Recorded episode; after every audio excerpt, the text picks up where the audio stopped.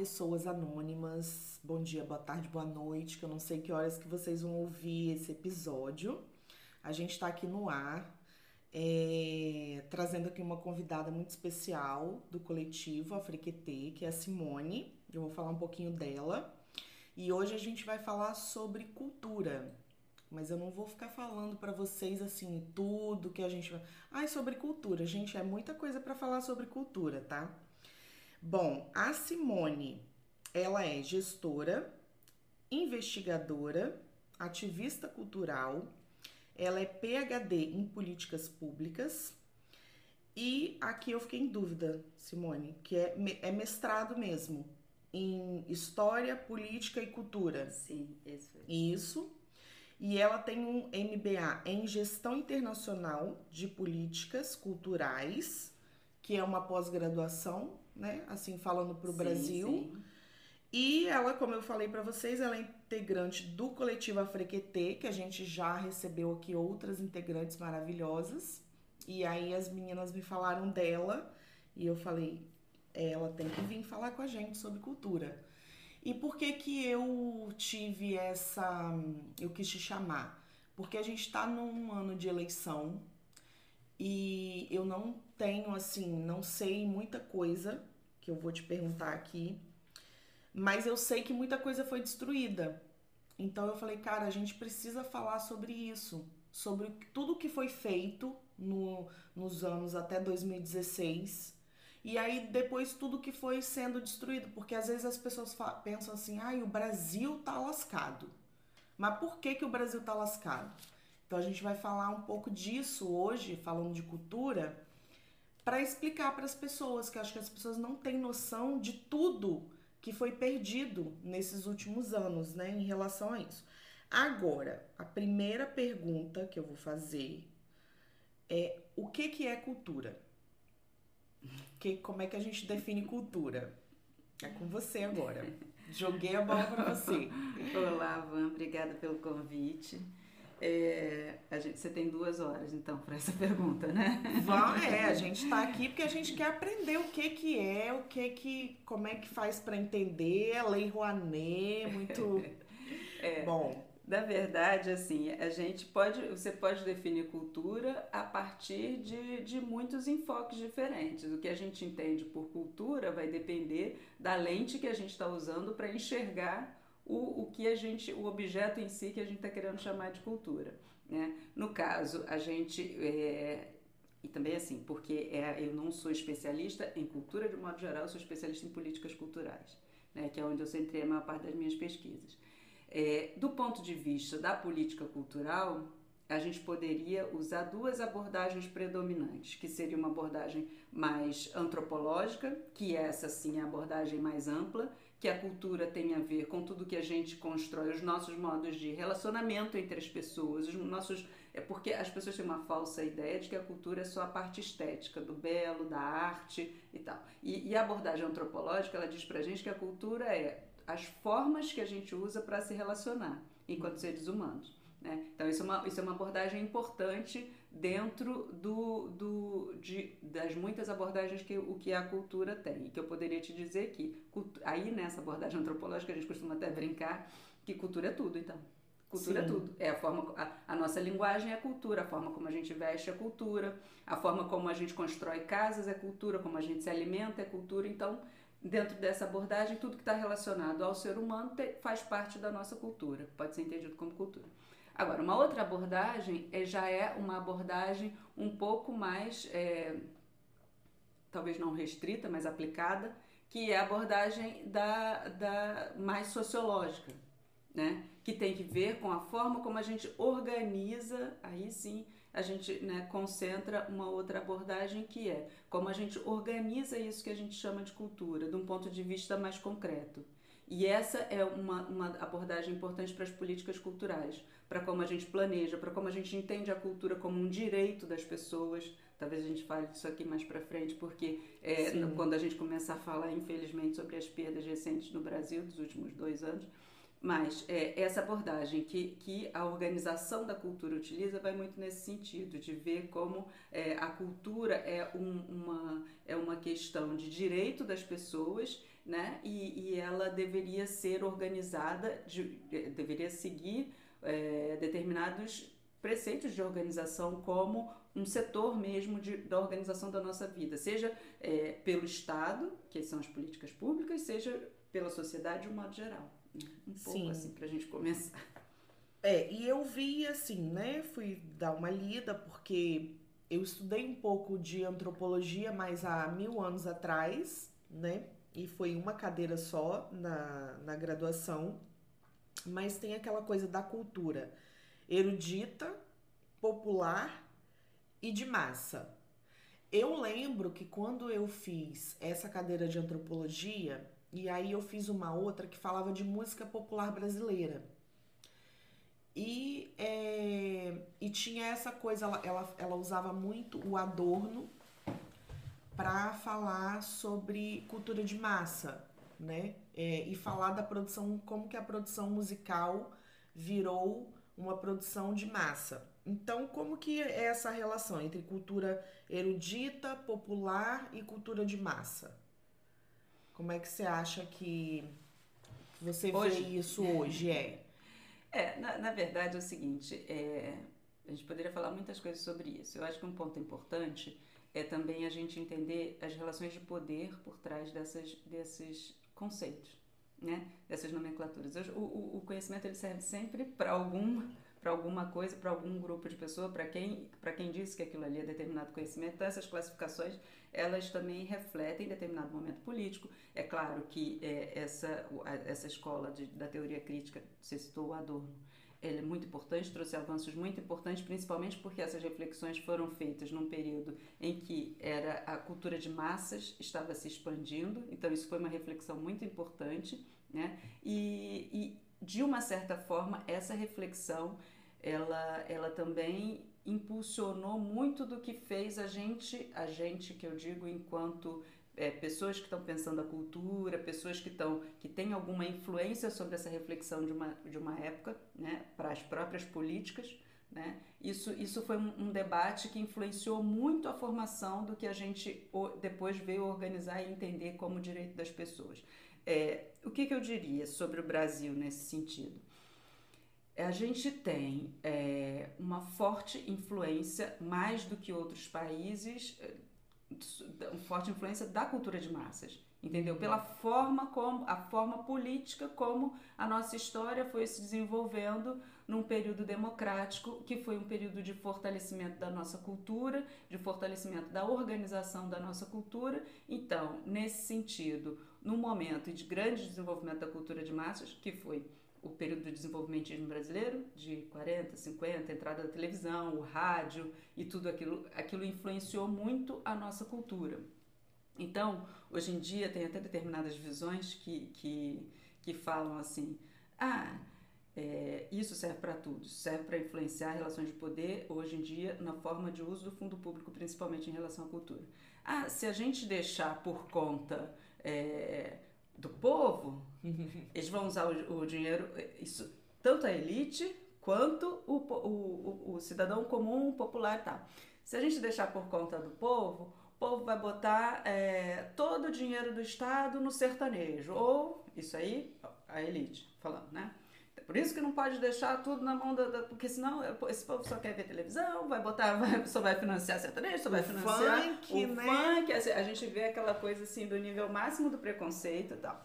E por outro lado, é, geralmente as classes mais populares que estão mais é, influenciadas vamos dizer é, assim, de tentando medir bastante as palavras para não ser preconceituoso também, porque às vezes a gente se trai, no, no mas é que é, as pessoas estão influenciadas por estarem no olho do furacão dessa cultura de massas e, e da forma da gente não ter, por todas as razões possíveis, não ter oportunidade de ter um posicionamento crítico sobre tudo. Imagina se uma pessoa que precisa, no Brasil hoje, eu sou do Rio de Janeiro, então assim, tudo é difícil no Rio de Janeiro. Transporte é difícil no Rio de Janeiro, você circular pela cidade é difícil tem uma violência absurda.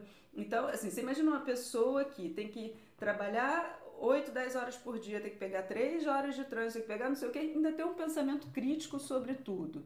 Né? Então essas pessoas falam que ah, dinheiro da Lei Rouanet vai todo para os ricos, vai para a Globo, vai não sei o que, não tem que ter isso não, tem que botar a cultura, que é o que o Bolsonaro está fazendo agora com essas reformas, e com é, o, o, o, uso do fundo público para culturas especialmente que tenham alguma abordagem religiosa. Eu não tenho nada contra nenhuma religião, só que a gente também tem que é, pensar o que, que é o Estado e o que, que é um Estado democrático. É, então, assim, então, só para te dizer que essa coisa do popular o erudito, o erudito e o de massas, massa. ele, ele eu, eu, eu fugiria de dizer que tudo que o que o popular, uma das coisas que eu acho que a, a escola crítica acertou muito foi isso, assim, é, e que a gente tem reflexões de outros autores, inclusive, sobre isso. O popular, ele não é acrítico. O popular é sofisticado.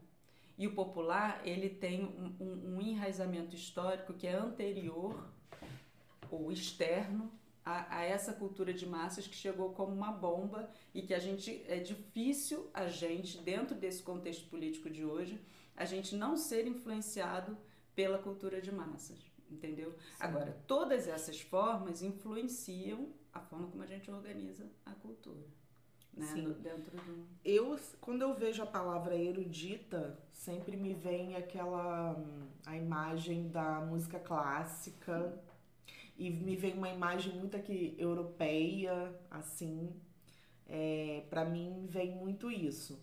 E aí quando fala de cultura popular e de massa, me vem a imagem de mulheres dançando com vestido coloridos, né? É, o carimbó, sabe? E até a cultura de massas, isso que você falou, né? música sertaneja, o funk e tal. Enfim. É, uma outra coisa que eu queria te perguntar eu não eu apresentei você e não quis entrar porque eu falei não é ela que tem que falar é, eu queria que você dissesse pra gente assim um pouquinho do seu per, percurso acadêmico o que que você pesquisou ao longo do tempo você começou de um lugar e aí que eu imagino que isso aconteceu comigo a gente começa numa coisa e a gente vai querendo aprofundar até que chega um ponto que a gente fala é, é, sobre isso então, como é que foi o seu percurso? Desde sempre. É, desde que você foi, é. sei lá, para graduação, Sim. ou o que que, não sei também o que que você pensava antes, o que que te é. levou a isso. Se você quiser falar, a gente também quer saber. Não, o, o, vou só contar uma piadinha rápida, que eu comecei achando que eu ia abrir uma editora, né? Ah, Aí depois eu vi o quanto era difícil e quanto quem faz livro, é como tudo que a gente faz, assim, com essa paixão e da coisa relacionada à, à cultura que precisa também de, de ter uma entrada na sociedade de escolarização, das pessoas, de ter uma sociedade menos desigual, né? Então, editor de livros no Brasil é difícil pra caramba, por, principalmente porque não é o elo da cadeia que ganha mais dinheiro. Então, eu fiz, eu queria muito ser jornalista e aí eu fiz faculdade de letras, mas porque eu queria ser ter uma editora. Eu falei assim: "Ah, não, mas aí depois eu vejo o jornalismo, porque eu queria muito abrir a editora quando acabasse a faculdade". Eu imagino que deve ser um circuito bem fechado também. É, é, é. Eu, eu não abandonei ainda não, tá? Essa ideia da edição e principalmente já ter voltado muito agora que eu já acabei, estava um pouquinho mais encaminhado, que eu estou mais velho, eu, eu ainda não abandonei essa, essa ideia da editora. E principalmente com a internet hoje em dia. Mas aí, enfim, não rolou nada de edição. Eu já fiz também outras pós-graduações é, na área de, de produção editorial. E, enfim, aí sobre o que eu estudei mesmo para Aí fiz a faculdade de letras, que é da literatura, mas nunca fui para essa para área de sempre para área de dar aulas ou uhum, tal porque sim. não era minha praia. Mas depois eu fiz então sempre política cultural. Me interessou muito a forma de organização da cultura entendeu? Então desde o mestrado eu pesquisei. E aí a gente já estava naquele momento de ouro do Brasil né? Porque eu terminei Isso lá em que ano? Eu terminei a faculdade em 2000 entregando a idade, ó. Quem nessa sala terminou a graduação em 2000? 2000, meu filho estava nascendo em 2000, ó, então eu me entreguei total aqui, ó. Eu terminei a graduação em 2000 e depois eu fiz duas pós-graduações. Na primeira foi sobre isso, sobre em ciência da linguagem, e depois eu fiz uma graduação em sociologia urbana, que já tinha essa coisa, eu, eu sempre gostei das ciências sociais, e, e depois eu fiz essa graduação em produção editorial. Isso tudo por quê? Porque eu não passei no mestrado. Então, cada vez que eu não passava no mestrado, eu entrava. Você fazia uma nova graduação. Eu fazia só para não ficar sem estudar. E aí eu fazia essas pós-graduações que eram. É, a gente chama lato no Brasil, né? Que é, uhum. E nem tem mais, que isso também é uma coisa que a gente tem que colocar aqui, que no desmonte total que a gente está sofrendo no Brasil. As universidades públicas não têm essas graduações, porque as universidades públicas hum, tiveram que correr atrás de outros financiamentos e essas, essas pós que eram lato de um ano, pós-graduação mesmo, que não é mestrado e doutorado, elas, elas em 2000 ainda tinha, só que a universidade pública foi, e agora elas são todas é, pagas, né? São é, pagas. É, são é pagas lato por... fala lato senso? Lato senso. E as universidades criam associações que são a, é, a forma de você remunerar horas extras dos docentes e também uma forma de você absorver alguns outros docentes que não, não, não tem concurso e tal, e, e dar aula só na pós. Enfim, eu fiz essas três. Pós-graduações antes de entrar no mestrado e depois entrei no mestrado. Mas todas as minhas é, pesquisas, isso já estava naquele é, ambiente dourado de eleição do, do PT no Brasil. Então, é.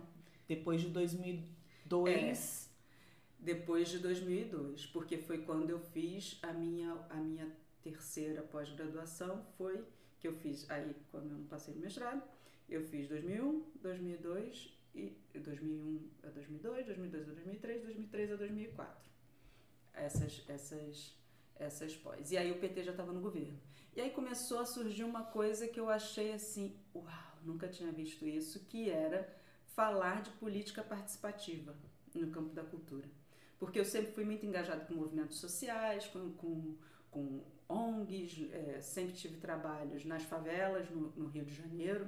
Eu sou do subúrbio do Rio de Janeiro, então sempre tive envolvida com atividades nesse sentido de alfabetização, atividades culturais e sempre me envolvi muito, muito como voluntária. É, eu perguntei para ela porque assim esse sotaque já entrega tudo não, que ela carioca, é carioca. Carioca não tem sotaque. Mas você é de onde no Rio? Do Rio de Janeiro. Ah, no Rio de Janeiro, ah. Vila da Penha. Ai, Vila da é, Penha. É. E aí, é zona norte do Rio de Janeiro. E aí, aí o que, que aconteceu? A gente já estava vivendo isso, então quando eu entrei no mestrado, eu falei, então eu vou resgatar minha faculdade de letras e vou pesquisar isso que está acontecendo, que é uma coisa inédita no Brasil, que é a política participativa.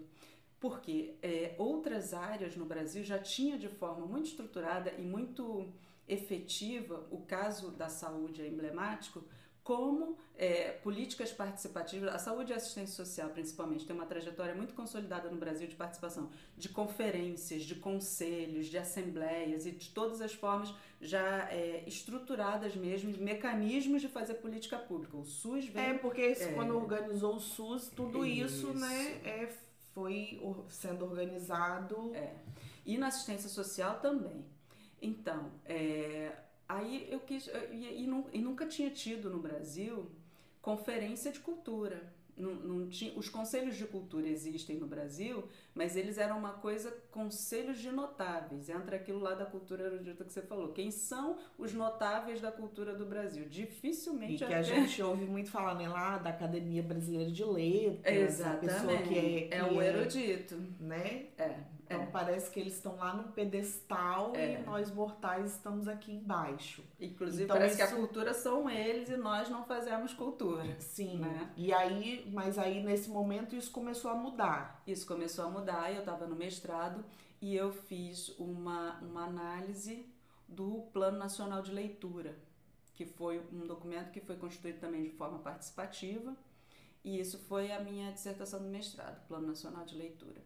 É, fiz uma análise de como ele foi construído a partir de um movimento participativo e principalmente como é, ele envolveu as pessoas, os mecanismos de isso não tinha, né? Isso de forma descentralizada não, não tinha, porque a nossa herança é, de, de organização da cultura vem da França, que foi o primeiro Ministério da Cultura do mundo, de 59, que organizou. É, a França é, uma, é uma, um exemplo é, paradigmático para o bom e para o mal. Né? De, de, de, ela começou, influenciou o mundo inteiro ao criar esse Ministério da Cultura de 59, mas ela, ela começou de uma forma altamente verticalizada, que é dentro dessa ideia de cultura erudita. É, foi um avanço muito grande criar o Ministério da Cultura, porém era uma coisa centralizada, era uma coisa para disseminar, que era democratizar a cultura que, e o patrimônio cultural dos franceses, porque entendeu que a cultura era uma coisa muito importante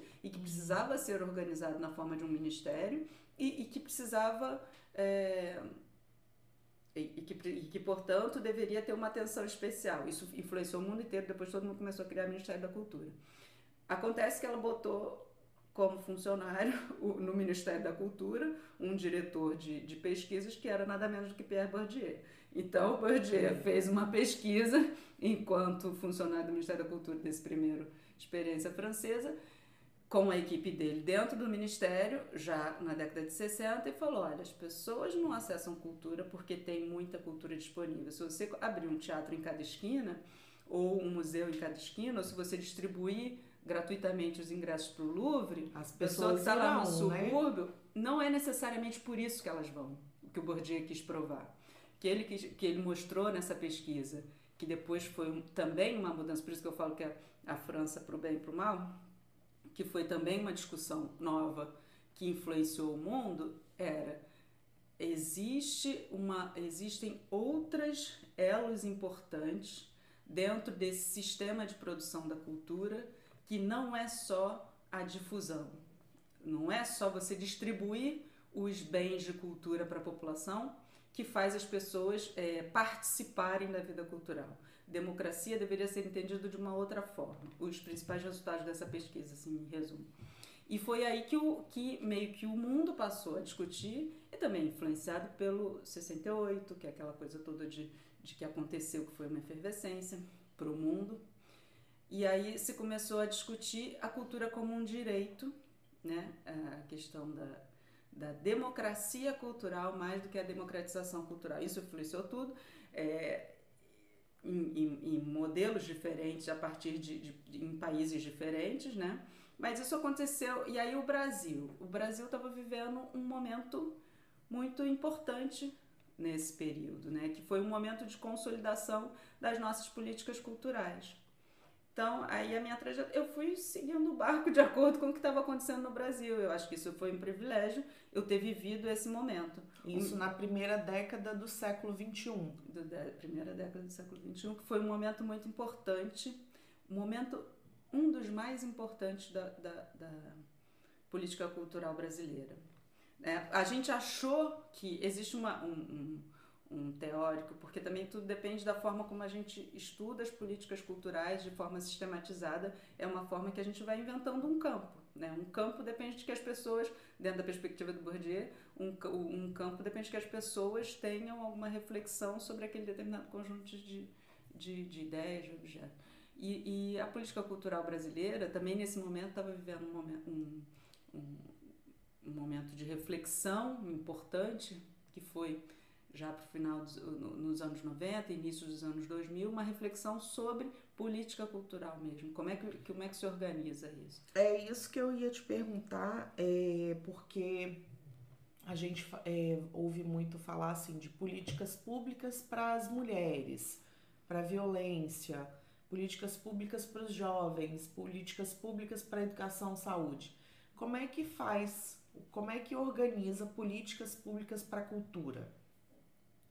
Como imagino que deve ser no Brasil. É, é, mas é um campo bem vasto, eu imagino que seja, né? É bem vasto e é recente. Eu tô falando de experiência do Brasil mais é, concretamente, né? Não poderia falar da, da de Portugal. Apesar de que é, a gente vive mais ou menos um mesmo momento no mundo inteiro em termos disso. No Brasil, a gente tem, é claro que a política pública se faz, a, cultura é objeto do Estado em maior ou menor nível, é, desde que a gente organizou, começou a organizar politicamente o nosso Estado. Né? Eu diria que Aliás, você é historiadora, você me corrige se eu falar alguma bobagem aqui. É, mas, é, não, a gente começou praticamente a pensar de forma mais estruturada em governo, administração pública e tal, em 30, né, no Brasil, por conta de, de lá, de, de Getúlio Vargas e tal. Começou de uma forma nem muito democrática no Brasil. A gente começou também a organizar minimamente a cultura, a gente costuma usar essa periodização para a cultura de 30, agora, de 30 até a abertura democrática, 85, início dos anos 80, a gente não tinha Ministério da Cultura. O Ministério da Cultura do Brasil é de 1985. Né? É, imagina, e, né? porque no período da ditadura exatamente. as pessoas não podiam produzir nem o que elas queriam. A né? ditadura usava. Agora, isso é uma questão importante, porque a, a gente tem instituições muito importantes da cultura brasileira do período da ditadura, que foram criadas no período da ditadura, tá? E isso é uma, isso foi uma forma dos militares censurarem. Pois utilizarem, é. é porque como cultura... é que você vai censurar? Você tem que organizar, Exatamente. né? Para saber quem está produzindo, é. quem está fazendo o quê. Exatamente. Né? Que a gente parte tem, do Brasil. É, é, uma, uma das instituições mais importantes para que influenciou a criação do Ministério da Cultura é a Funarte. E a Funarte foi criado na década de 70, quando a gente ainda estava numa ditadura. Né? E que foi o embrião de se criar o Ministério da Cultura. Eu e sou é... suspeita hum. de falar porque assim, eu adoro a, a produção cultural desse período. É, um, é muito contraditório, né? Um período tão difícil é. Mas eu acho a produção musical assim. O teatro também. O teatro, os filmes que apesar de depois de ter vindo a censura, né? Mas Glauber Rocha, imagina. Sim. É, foi assim, algo que eu acho que começou, teve, teve, teve muito resgate depois nos governos Lula Sim, e Dilma, é, né? Onde pra eu esse... ia chegar. A gente tem, a gente é, costuma, tem um, um, um, um, pesquisador que é. A Bahia também tem coisa muito importante no Brasil, eu tenho um orgulho do Nordeste. Pois é. é. Eu, eu fico triste porque eu não conheci Salvador. Falei que a primeira ah, coisa que eu vou fazer quando chegar no Brasil é conhecer é. Salvador. Que é um, um pesquisador lá não Federal só. da Bahia. É, também tem. Que é o, o Albino Rubim que ele fala que a gente vive tristes tradições em termos de cultura no Brasil, em termos de organização da cultura, que a gente passa de um momento de ausências para um momento de autoritarismos, que é o período que a gente. É, primeiro, a gente não tinha nada, uma ausência gritante, uma lacuna. Depois, esse momento dos autoritarismos, onde você cria um monte de, de estrutura importante, onde você passa a planejar a cultura, mas de uma forma autoritária, porque a gente estava numa ditadura. E depois, um período extenso de instabilidade, que foi quando é, já no período democrático, se cria o Ministério da Cultura e você tem instabilidades muito grandes. Ele faz essa reflexão meio que otimista no período em que a gente estava construindo, que já estava no PT, no poder, e a gente estava construindo as políticas culturais no Brasil. A gente achou naquele momento, eu digo a gente porque eu também tive envolvida, porque eu, eu no período do meu doutorado, eu fui coordenadora da criação do Plano Estadual de Cultura do Rio de Janeiro, que foi uma política mara... Eh, foi o melhor período da minha vida, foram esses três anos que eu coordenei isso, de visitar os 92 municípios do Rio de Janeiro. É, depois a gente fala sobre esse assunto, que senão eu me enrolo, eu também falo para você me corta. É, e que é, a gente achou nesse momento que as instabilidades tinham acabado. E pelo visto Nossa. não. É. É, isso foi, agora já a minha tese do doutorado foi sobre isso. É, só para te dizer que eu fui mais ou menos assim, oportunista, oportunisticamente, eu usei o período histórico que eu estava vivendo. Isso também é uma coisa que a academia odeia, porque não tem distanciamento histórico, né? Eu estava vivendo aquilo tudo, escrevendo aquilo no meu trabalho. O risco de ter bobagem escrita é altíssimo, mas ou de ser otimista demais ou pessimista demais. Mas eu estava escrevendo sobre umas coisas que eu estava vivendo naquele momento que era uma efervescência da política participativa, entendeu? É, e, e, então, mestrado eu fiz sobre o Plano Nacional de Leitura e o doutorado eu fiz sobre a criação do Plano é, Estadual de Cultura do Rio de Janeiro e como é que foi isso. Porque a gente no Rio de Janeiro tem aquele ambiente de, de também conservador. A gente só teve, a gente só teve no Rio de Janeiro do, na gestão estadual a partir do que tem de Rio de Janeiro em 75, que, que deixa de ser estado da Guanabara e passa a ser estado do Rio de Janeiro, a gente só teve governos conservadores. E principalmente, a maior parte do tempo, governo do PMDB, lá como governa, governadores do estado do Rio de Janeiro e só tinha política cultural dentro daquele modelão dos notáveis, conselho de notáveis, que definia o prêmio de quem foi a pessoa do ano da cultura do Rio de Janeiro. E é tão é. contraditório, né? Porque é. tem ao mesmo tempo as escolas de samba. A cultura. Ah, agora vou falar uma coisa polêmica. Agora vou falar uma coisa o polêmica. nos morros. É, não, é, e eu Rio acho que é o Brasil, a cultura brasileira é muito, muito desde sempre influenciado pelo Rio de Janeiro. Você vê, é, quando a gente sai do, do país, a gente vê isso, assim. É, quando fala de cultura brasileira, bota Rio de Janeiro. Quando fala de Brasil, bota imagem do Rio de Janeiro no jornal. Quando, por quê? Porque culturalmente, eu não acho isso 100% não, tá? Porque eu acho que a gente tem uma coisa muito rica no Nordeste do Brasil. Nossa, riquíssima. Que deveria ser mais, é, mais conhecida. É, principalmente música Acho, o, o, o, acho que a música brasileira ainda seria, e já é uma das mais conhecidas do mundo, mas se a gente conhecesse mais tudo que é produzido no Brasil, os diferentes ritmos, as diferentes é, tradições, a gente ainda seria muito mais. É, eu é... falo que às vezes eu tenho até medo das pessoas acharem que eu tô com um discurso ultranacionalista, né? É. Mas eu falo assim, gente, o Brasil tem assim, se eu fosse colocar só uma riqueza do Brasil, não estou falando de riqueza da terra, de, eh, de minério, que de, temos minério, também. de ouro, que temos que também. Temos também, que temos tudo, né? É. temos tudo naquele país, né? Temos a Amazônia.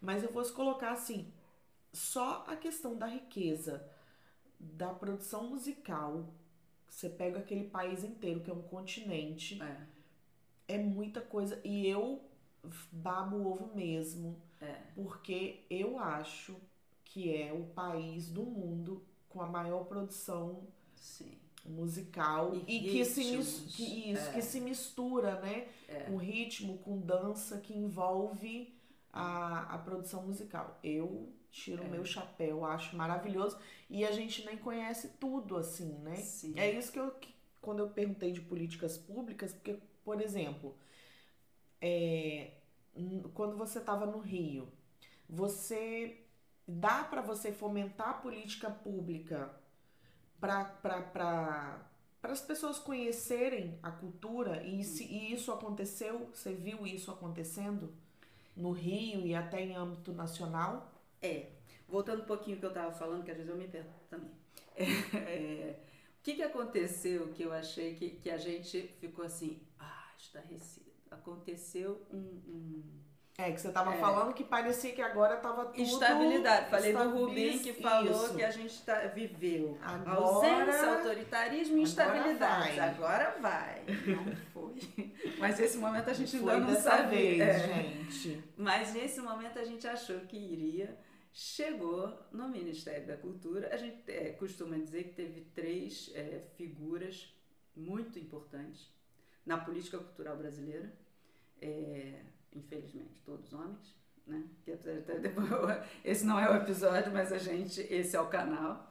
Que, aliás, é, fazendo um adendo rápido, eu acho importantíssimo que você traga as mulheres e que a gente tem tanta mulher maravilhosa pesquisando tanta coisa Sim. e fazendo tanta coisa. Eu acho que daqui, é, de novo, o otimismo daqui, é, daqui a mais um século a gente vai porque a gente sempre fez, a gente só não aparece, a gente só é anônimo. Né? Exatamente. A gente sempre fez, só que por a gente que é o nome, né? E é. eu sempre falo, por que, que nós temos que ser famosinhas é. para nós sermos ouvidas? É. Então vamos fazer o nosso. Exatamente. Né? Porque a gente tem muita coisa para falar. É.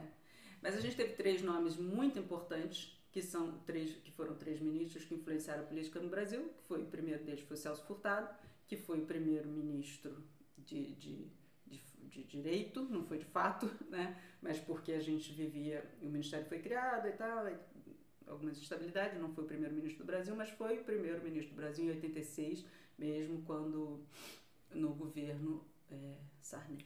Já é. Né? Já depois, logo depois da abertura. É, Celso Furtado foi um nome, foi um nome muito importante porque ele pensou e refletiu, refletiu muito sobre cultura como desenvolvimento, colocando o papel da cultura é, como um fator importante para o desenvolvimento do país. O outro, que também foi um dos ministros mais longevos do Brasil, foi Francisco Verfort, que era um intelectual importante, apesar de não necessariamente progressista, isso é outro fato polêmico, e que foi, e principalmente inserido num governo, que é o governo Fernando Henrique, que, que foi, mas que foi um ministro importante e que principalmente com nessa, nessa gestão do Francisco Verfort e que as políticas culturais foram consolidadas porque agora com essa visão ele entendeu errado o que o Furtado falou de desenvolvimento porque eles, eles usaram muito mais é, fortaleceram muito mais uma visão da cultura é, econômica da cultura, né? É nesse momento, é nesse momento aí que nasce, por exemplo, a, a, a Lei Rouanet. É, ela, ela, na verdade, nasceu com Sérgio Paulo Rouanet, que é daí onde veio esse nome, é, que, era no, que foi o ministro da Cultura também, muito breve, mas que, que, no governo Sarney, porque o Sarney já tinha essa coisa, existia uma lei anterior também que se chamava Lei Sarney, que era de, do mecenato, que é uma forma de, de você utilizar o dinheiro privado, que, veja bem, não é privado. É, a gente que pesquisa essa área costuma falar, mas ninguém ouve a gente isso. O dinheiro da Rouanet não é privado. As empresas colocam dinheiro, mas o dinheiro é do Estado. É um dinheiro que é o dinheiro do imposto de renda das empresas ou das pessoas físicas que vai, portanto, o Estado abre mão de recolher aquele determinado imposto. Esse dinheiro é público, portanto, ele deve ser regulado como dinheiro público. É um equívoco deixar que ele, a escolha de onde se vai investir, esteja totalmente do lado das empresas. Devia estar um pouco mais do lado da sociedade. E quando esse mecanismo foi criado, ele não foi criado para ser dessa forma. Ele foi criado, principalmente, uma das coisas que nunca saiu do papel é o fundo de cultura. Ele foi criado para ter uma parte que as empresas escolhem onde elas vão botar o dinheiro delas uhum. e uma parte considerável que fosse para o fundo em que o, o governo faça a escolha através de mecanismos mais ou menos democráticos. Só que a Liga Rouanet foi sofrendo uma série de, de, desvirtuamentos, não sei se palavra é ao longo do tempo, e aí as empresas ficaram com tudo e tomaram a decisão por tudo, e aí só financiam Rio São Paulo, e aí tem aquela coisa toda que a gente. E eu tô, tô vou sugá-la, né? Porque a gente está aqui para isso. É, e nesse momento também tem a questão, por exemplo, do cinema, a Ancine. Sim, teve a criação da Ancine, é, e, e, a Ancine foi uma coisa importante, é uma coisa importante, por quê? Porque foi uma forma da gente expandir a, a, a própria produção. A Ancine, eu, eu, eu talvez seja meio ingênuo, meio poliana e tal, eu acho que a, a forma do, do Estado intervir na cultura por meio da organização é uma forma extremamente positiva num ambiente democrático. Tá? Eu não acho que mais Estado seja é, uma forma de, de dirigismo no campo da cultura se você cria mecanismos democráticos. Né? Então, o fato de ter criado a Ancine e de ter pensado o financiamento do audiovisual a partir disso, de, de isso é uma forma dos governos olharem para a cultura como uma área importante a ser objeto de política pública. E o, o que se fez foi criar uma série de financiamentos a partir também do, do da ampliação da difusão da, da, da, da televisão e tal, das concessões públicas para isso, se recolher, e, e, telecomunicações e outras coisas que financiam a Ancine, é, você pegar uma parte disso de imposto e colocar na produção audiovisual brasileira. Isso é muito importante para o audiovisual, porque a gente sabe que fazer filme é caro. E, e é uma forma de você expandir isso para que outros criadores. Por quê? Porque é, o, sistema, o sistema de produção da cultura ele, ele é formado para você fazer política cultural, principalmente fazer política pública de cultura, dentro do entendimento da cultura como um direito das pessoas, a gente usa essa nomenclatura na falta de outra melhor, e principalmente agora passando paninho. pode, falar, pode falar que é comunista? Pode falar que é.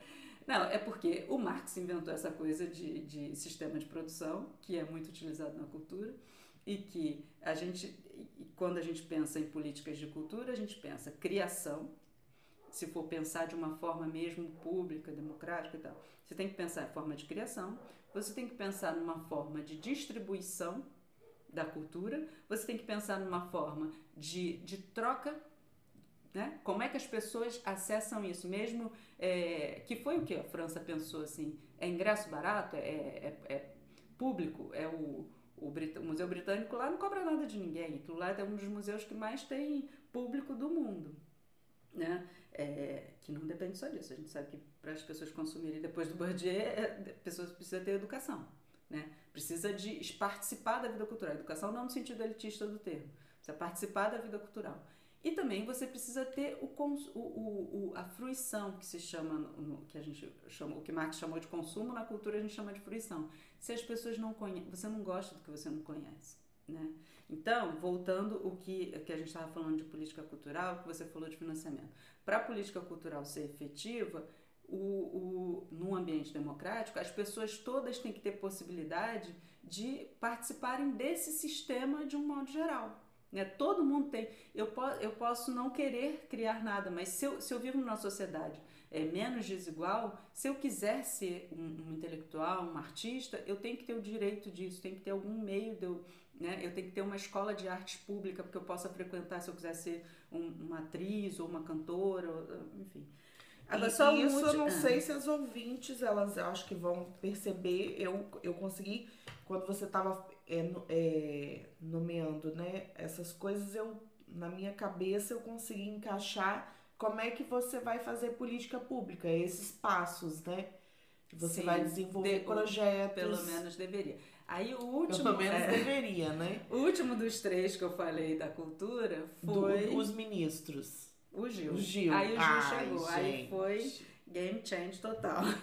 Porque o Gil chegou é, e aí ele falou: o Gil, o Gil é uma Ai, gente, aquela apresentação tudo. dele na ONU não, é histórico, né? Pra, pra, pra, pra, percussão, gente. Aquilo, aquilo ali, daqui aquilo a 100 ali. anos, 200 anos, se existir planeta... A gente vai olhar para aquilo e vai, e vai fazer assim, gente... Eu espero que a gente tenha, a gente olhe para aquilo falando assim, como a gente avançou. É. E começou já a Tomara avançar. que a gente chegue naquele, é. naquela, naquele patamar ali de novo, né? É. Aí o, Gil já assume em 2003, né? 2003. Ele, ele já ficou... assume logo no é. início é. do mandato do Lula. O Gil primeiro. ficou todo o mandato do Lula de 2003 a 2008. E aí, e ele propôs uma coisa que foi isso, com aquela, aquele jeito dele, artista, de, de fazer, porque os outros, vejam bem, eram intelectuais.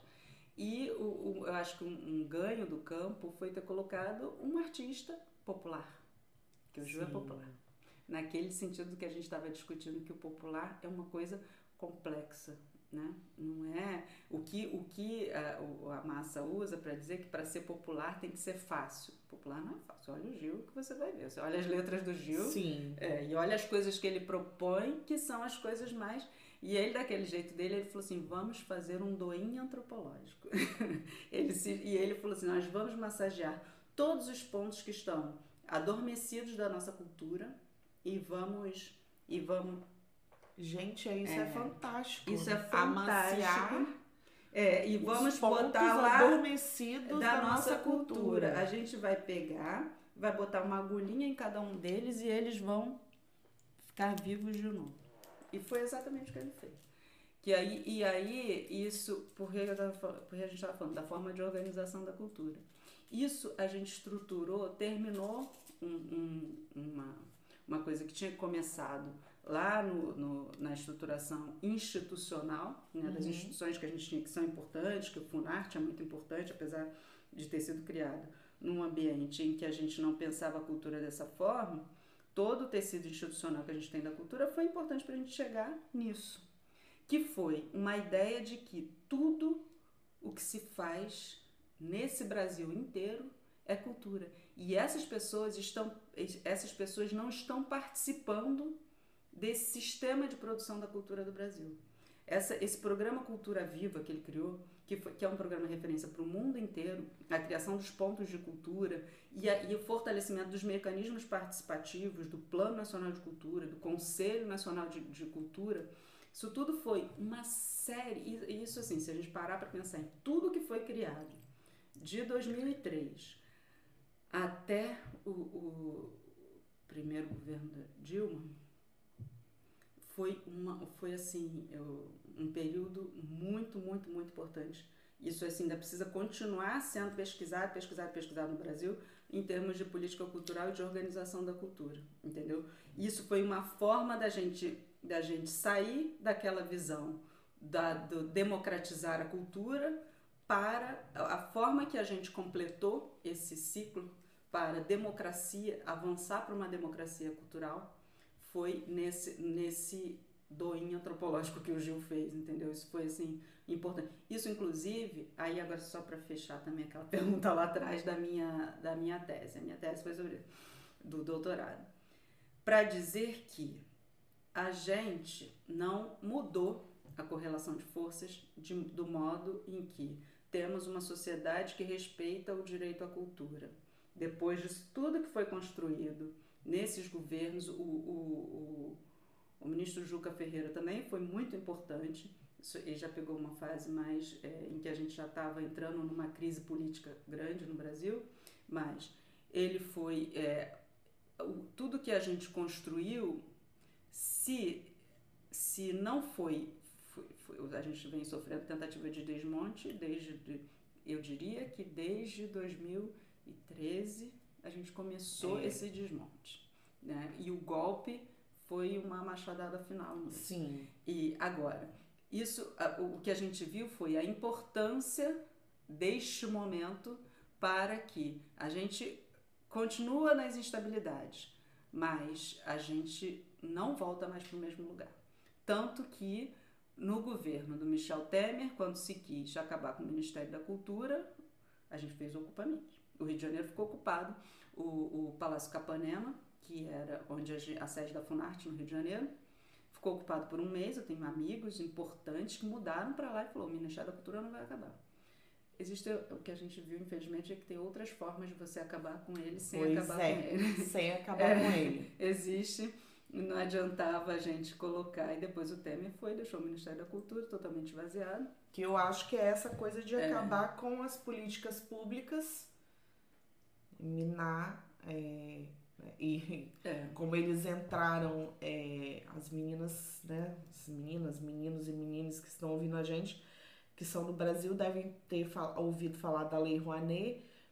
Para quem está aqui em Portugal ou em outro lugar ouvindo a gente, a Lei Rouanet, que a Simone já tinha falado, é, mas foi uma das coisas que foi é, palavra da campanha deles nesse setor que era vamos acabar com a mamata, que acabar com a lei Rouanet. Ah, vocês estão mamando nos, nas tetas da lei Rouanet.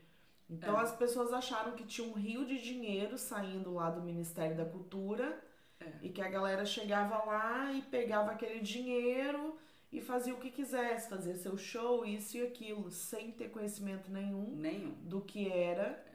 E eles, é uma das coisas, eu até são duas perguntas e uma que a gente até já falou um pouco do que que veio, a transformação que veio na cultura a partir de 2002. E aí eu também acho que 2013 é um ano é ali que começa a destruição do Brasil. Sim. Sabe do que estava sendo feito. É, eu tenho um palpite de que é quando a direita vai pra rua. Que a rua até então é, era da porque começou com uns 20 centavos. É, depois aqueles black blocs, depois é. aquela coisa de você reivindicar abertamente uma posição de direita Sim. agressiva, né? Que não e é a uma gente, forma democrática. naquele momento, assim, a gente soube, a gente leu aquele movimento, acho que foi tarde. A esquerda demorou. Foi tarde demais para entender é. o que estava acontecendo. É. E aí a gente não teve fôlego depois. É. O que eu fiz foi não ir mais, óbvio, em manifestação. Mas o que veio depois foi um, um massacre. E aí, para quem é daqui que não sabe, né? Veio lá a manifestação dos verde amarelinhos com a camisa da seleção, e aí os coxinhas, aí depois vem Copa do Mundo. É. Não, e, e também essa coisa de um obscurantismo, né? Sim. Que é essa mentalidade que está hoje no Brasil, que é, que você mencionou bem, as pessoas falaram, vamos acabar com a Lei Rouanet para acabar com aquela mamata. É. é uma forma que esses governos autoritários usam de, de manter as pessoas. É, isso, foi, isso é uma coisa que todo mundo diz. E pessoas razoavelmente informadas da classe média, porque esse movimento do verde amarelinho que você falou é um movimento de classe média, Sim. branca, das capitais e tal. É, eles, eles falam isso. Quer dizer, as pessoas não procuram. É, o, é, é a, a, forma desses governos governarem é a partir do obscurantismo. A gente vê aí as fake news, as, as, as barbaridades que as pessoas acreditam cegamente em uma forma de manter, se manter no poder. No campo da cultura, isso foi. E eu fico imaginando que teve uma galera que apoiou essas manifestações e se tornaram pró-Bolsonaro. Uma galera, por exemplo, do audiovisual que foi altamente atingido, né? Hoje assim, você vê a história do filme Marighella, que o filme não podia estrear no Brasil. Sim. É, e aí aquilo virou. Imagina para você produzir outros filmes é, esse período. Não tem mais estrutura de financiamento. Não é nem a partir de, Eu acho que isso até é a partir já do Temer. É. E você vê como isso é contraditório. Por quê? que a forma quando você retira o Estado e da forma de, de, de investir com o fundo público, que o que o Estado faz é o fundo é público, ele é de todo mundo, né? É, e, e quando você retira esse fundo público do campo da cultura, aí só as pessoas que já são a elite é que vão produzir. Hum. Altamente contraditório, você vê como essa forma conservadora de pensar é contraditório por si. Só que ela joga com obscurantismo para as pessoas, para a massa acreditar, né? É, porque quando você tira o fundo público do campo da cultura, só quem produz cultura é quem já tem dinheiro, que é a classe média alta, que é a elite, que é, que é, né, classes, as classes altas, e que e a cultura é uma forma de você fazer ideologia. Né? Pois é, porque então... isso eu fico imaginando assim, para a pessoa falar assim, mas tá, e aí? Essas pessoas, a classe média faz lá, produz. É, e eu penso, cara, é muito simples de entender, simples e ao mesmo tempo não. Porque como é que você vai numa comunidade explica para aquelas pessoas daquela comunidade se elas querem fazer parte de um movimento artístico é, seja cinema, teatro, o que for, é, música, se esse dinheiro está concentrado com a classe média, classe média alta, com a, com a elite econômica, né, vamos botar assim, eu gosto muito do que o MC da fala, né, que a gente não pode falar no, no Brasil, colocar assim a elite, porque parece que eles são melhores, né? É a elite econômica, a galera que tem dinheiro, mas que nem sempre tem nada de a mais do que isso para oferecer. É. Só tem o dinheiro. E aí explicar para essa base que está ali, falar assim, vocês têm que ter acesso às políticas públicas para a cultura, para vocês conseguirem produzir, né? É. Eu acho que acho, deve ter uma eu acho que tem uma dificuldade muito grande ainda. Eu digo isso como quando eu estava na sala de aula antes de vir para Portugal, eu sentia esse desconhecimento é, dos alunos, dava aula em periferias, deles não terem noção. É, é né? porque como é que chega, muito... professor, e se é. eu quiser ser ator, se eu quiser fazer um curso de teatro, se eu quiser ser dançarina, dançarino, se eu quiser produzir, se quiser fazer cinema, eu acho que é até difícil, é uma coisa interessante isso eu não via muitos meus alunos falando, por exemplo, nunca via ninguém falar assim, ah, eu quero fazer uma faculdade de cinema. Porque está distante, é porque é não participa da vida cultural. Sim. Um dos ganhos assim enormes disso que eu estava falando do, do, do programa Cultura Viva no Brasil é o que, o que foi feito dos pontos de cultura. A partir disso, todo mundo. Eu, eu, vejo, eu vejo o impacto disso no Brasil e eu imagino, porque não de ter visto, acompanhar de perto, mas porque eu pesquisei o, o Cultura Viva no âmbito dessa, dessas políticas, é, você, o, o impacto que é você pegar 180 mil reais para três anos, 60 mil, 60 mil reais. O que que um grupo de, de, de classe média, um grupo de elite, uma empresa, uma produtora, que a classe média cria sua produtora, os jovenzinhos, e vão lá e vão fazer o que eles quiserem porque eles têm dinheiro. É, o, que, o impacto que é você jogar 60 mil num grupo da. da vou, vou dar um exemplo, na Maré, no Rio de Janeiro. É. Joga 60 mil num grupo lá para você ver o que acontece. Uma revolução. Sim. Fico até emocionada de falar isso, gente. É. Eu imagino que. É, e quando fala disso, assim, me vem a figura da Marielle, né? Que estava envolvida com, com tudo isso, né? De colocar essa galera para para produzir coisas, né? É, eu acho que quando eu falei lá no início a questão, por exemplo, da cultura erudita, que vem muito essa música clássica, isso e aquilo que é muito aqui da Europa, que é o que a gente tinha no Brasil, a gente tinha isso no Brasil é, desde, desde, desde que os portugueses né, chegaram lá até século XIX, início do século XX, era isso, era uma cultura baseada aqui. E aí, como você falou, né, a partir do meio do século XX é que você vai começar a descobrir esse Brasil. É. E aí, esse início é, do século XXI pra gente, nos governos, gente, assim, gostem ou não do PT, Pois é. é. O Gilberto Gil, por exemplo, ele não é filiado ao PT, mas ele não. foi convidado para ser ministro.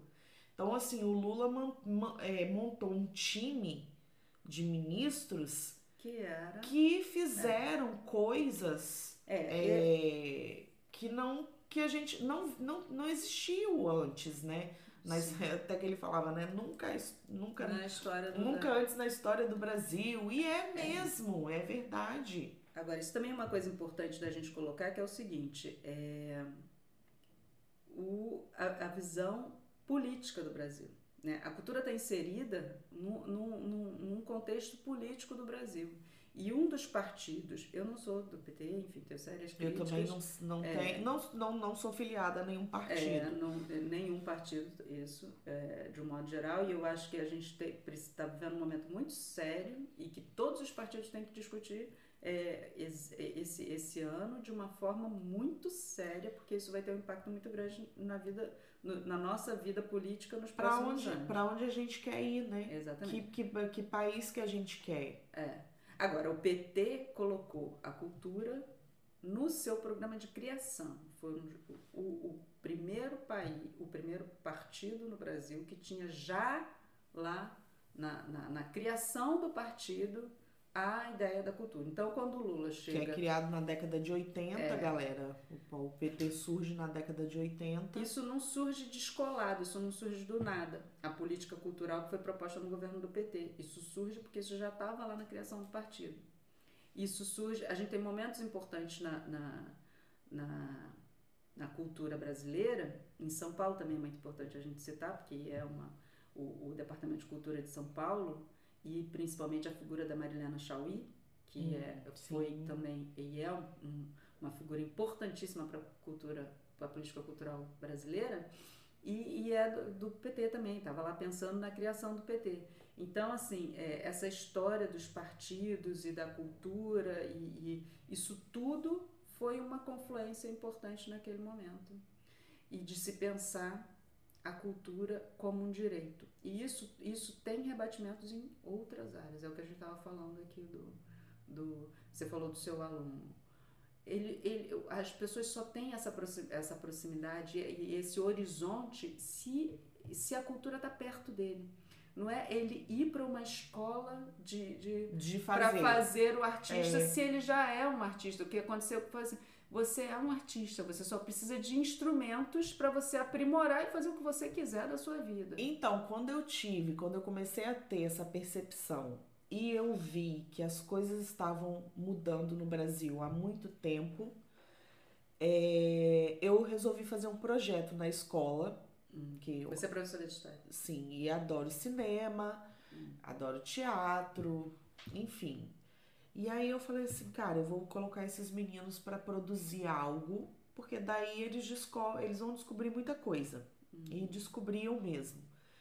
E aí eu, eles assistiam a um filme Daquele filme, eles tinham que produzir um roteiro e aquele roteiro virava uma peça de teatro baseada no filme que eles viam. É, geralmente os filmes, eu comecei mais fazendo filmes sobre a ditadura militar no Brasil. Então chegava naquele momento que eu estava dando aquelas aulas. E isso acontecia para as turmas de terceiro ano. Hum. É, então eles assistiam, depois foi mudando. Depois vieram outros filmes. Um, um dos que eu, que eu sou apaixonada e que eu já vou deixar aqui de indicação para vocês. A gente sempre pede, né, para as meninas deixarem dicas de filmes, de livro e tal, do assunto que a gente está falando ou de outras coisas. Mas eu acho que todo mundo que não conhece, não assistiu, deveria assistir o filme Que Horas Ela Volta. E aí esse filme é porque esse filme explica o Brasil, né? Às vezes a pessoa fala assim, vocês ficam falando dessas diferenças que mudou, por que que ah, eu falei, cara, é, no momento que a empregada, o filho da empregada foi para a universidade e o filho da patroa não foi. A classe média deu a classe na classe média. É, a classe média dali, ela virou uma chave, uma caixa de Pandora. E aí, é, uma das minhas turmas fizeram o que, que horas ela volta, que é um dos meus maiores orgulhos. E, e aí eles assistiam, anotavam as falas, eu falava, vocês podem mudar uma, uma peça, E aí faziam a peça. E assim, e era mesmo, pensa, deles fazerem uma forma de ter uma piscina para fazer a cena da piscina é, para escolher quem ia fazer o papel de quem, né? Quem ia ser a mãe, o filho. Eu esqueci agora o nome dos personagens, mas a empregada doméstica é a. Que, é, que esse nome é, nem se fala mais empregada doméstica, né? Mas a, era a Regina Casé, e aí a filha dela, que é uma atriz maravilhosa, é, acho que é de Pernambuco. Márgila. E o menino, que era o. Era a Jéssica. A Jéssica, é. A Regina Casé falando: Jéssica, volta aqui, Jéssica. Sim, gente, é. Hoje você se acha melhor do que os outros, né, é. né, Jéssica? Essa fala pra mim é que ela tem um momento que ela fala, né? Eu não sou melhor, mas não sou pior do que ninguém. A Regina Casé. A, a Jéssica. A Jéssica. A Jéssica fala pra mãe, né? Gente, esse filme é uma coisa assim, né? A transformação que a Jéssica coloca para aquela mãe, Sim. né, que está sendo explorada há anos, Sim. ela vê que a filha pode chegar na universidade. E aquilo eu fiz um debate com eles depois sobre o filme para eles elaborarem a peça. E aí eles ensaiavam e tal, e eu, e eu falava para eles, é, eu, eu era questionada, claro, na escola, mas isso é aula? Falava, isso é aula, minha gente. É. Vocês estão achando que estudar história é igual vocês estudavam há 20, 30 anos atrás. Não é assim. História está viva. A pessoa tem que é. viver a história, é, interpretar, discutir. E aí aquilo transformou, e eu tinha o feedback deles depois. E dali pronto, muitos descobriram o que queriam fazer, porque eles tinham que se virar. Como é que a gente vai falar para todo mundo ouvir a gente? Então tem que ter o som.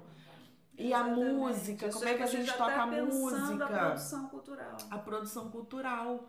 E aí eu falava, cara, não é só você ser ator é. e atriz, não. Tem você tem toda uma é. coisa por trás. Exatamente. E ainda bem que aqueles serizinhos ali, por exemplo, não iam criticar a Lei Rouanet. Porque eles falavam, professora, caraca, tem que ter dinheiro para comprar as coisas. Exatamente para fazer o cenário, Exatamente. o som e isso e aquilo. Falava, tem que saber é, fazer, tem eles que saber têm que fazer. Saber, é, é, editar, eles têm que ter acesso à tecnologia. Têm, isso tudo é um mundo que estava totalmente distante. Então, na verdade, não é você levar essa pessoinha para esse mundo é você trazer este o mundo, mundo de, pra de eles. forma assim, ó, esse mundo é seu. Sim.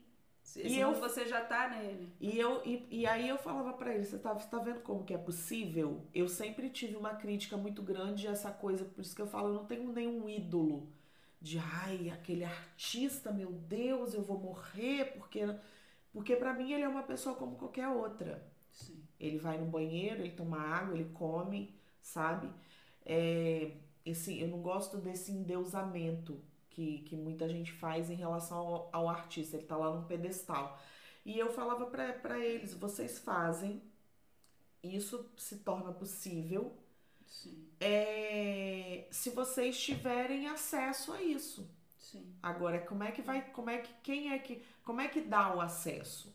Assim, né? Eu acho que uma das coisas que eu vi nesses anos lá, não é, não, não, não sou da área, mas eu vi, por exemplo, a, no teatro é, em Vila Velha, que eu sou de Vila Velha, lá no Espírito Santo, de terem mais peças e ver pessoas, o povão, né, entre aspas, indo para ver as peças de teatro. Sim. E- É- é e essa antes não, aí Carlos Gomes, imagina quem vai no Carlos Gomes. É o teatro lá de Vila Velha. É o, e o- o de Vitória. O Uhum. Teatro Carlos Gomes é assim, do final do século XIX. É um teatro é, bem aquele. é, meio europeu mesmo, a Ah, arquitetura, sim, sabe? É uma forma de. E aí, imagina quem ia no Carlos Gomes, sabe? Que também é uma forma, um resíduo ainda do, do, do nosso. a- o resíduo de- da colonização é a colonialidade, Sim. né? O que, a gente, o que a gente continua reproduzindo é. Isso teve um impacto muito grande, essa, essa forma colonial com que a gente foi. com que a gente estruturou o pensamento sobre a cultura. Que veio Isso da que eu Europa pra gente. E lá, é isso que eu então, ia te assim, perguntar. Quando a gente fala o que, que foi destruído, o que, que mudou é, do Temer e principalmente depois do governo Bolsonaro, você acha que essa mentalidade ela veio à tona, assim, de parte das pessoas, essa mentalidade colonial? Eu acho que o, que o que o que se tentou destruir, que ainda não se destruiu totalmente, foi essa a ideia do roubar a ideia do, do direito, né? Esse- o que a gente já estava começando a fortalecer é, na, na- na- no senso comum é a cultura é um direito, você tem um direito, você faz cultura. Essa festa que você faz do, do churrasquinho na esquina, que você bota uma música, que o moleque sai dançando passinho, que isso é cultura. Isso é cultura As igual a festas cultura do, juninas, é, isso é cultura igual ao Teatro Municipal, o Teatro Carlos Gomes. é, então, assim, isso é uma coisa que está constantemente sob ataque no Brasil. Isso, isso eu acho que é o principal em termos de. Agora, é aquilo, é, é totalmente contraditório na medida em que é, o, que se- o discurso oficial para destruir isso é o discurso de que a gente tem a nossa cultura, de que esses artistas pegam o dinheiro todo do Estado, os artistas da elite, porque na verdade é o ataque é, é, em si é um ataque ao pensamento crítico, é um ataque à, à cultura no que ela tem de possibilidade. Ainda há pouco você estava falando de ah, eu, eu não, não endeuso o artista, porque o artista. Isso é correto. O que, o que a gente endeusa, entre aspas, na arte é a obra. Sim. E a obra pode ser o artista que fez, mas ela é fruto da história. Uhum. Ela é fruto do, fruto do meio ambiente. Para um artista criar uma determinada música, uma determinada obra audiovisual e tal, ele teve que viver uma história, um tempo, num determinado lugar. Ele foi totalmente influenciado sobre estar aqui, não estar lá, estar hoje, não estar ontem ou amanhã. Uhum. Né? Então, é, é, e eu acho que isso tudo é o que, é o que fica sob ataque e é o que está sendo destruído.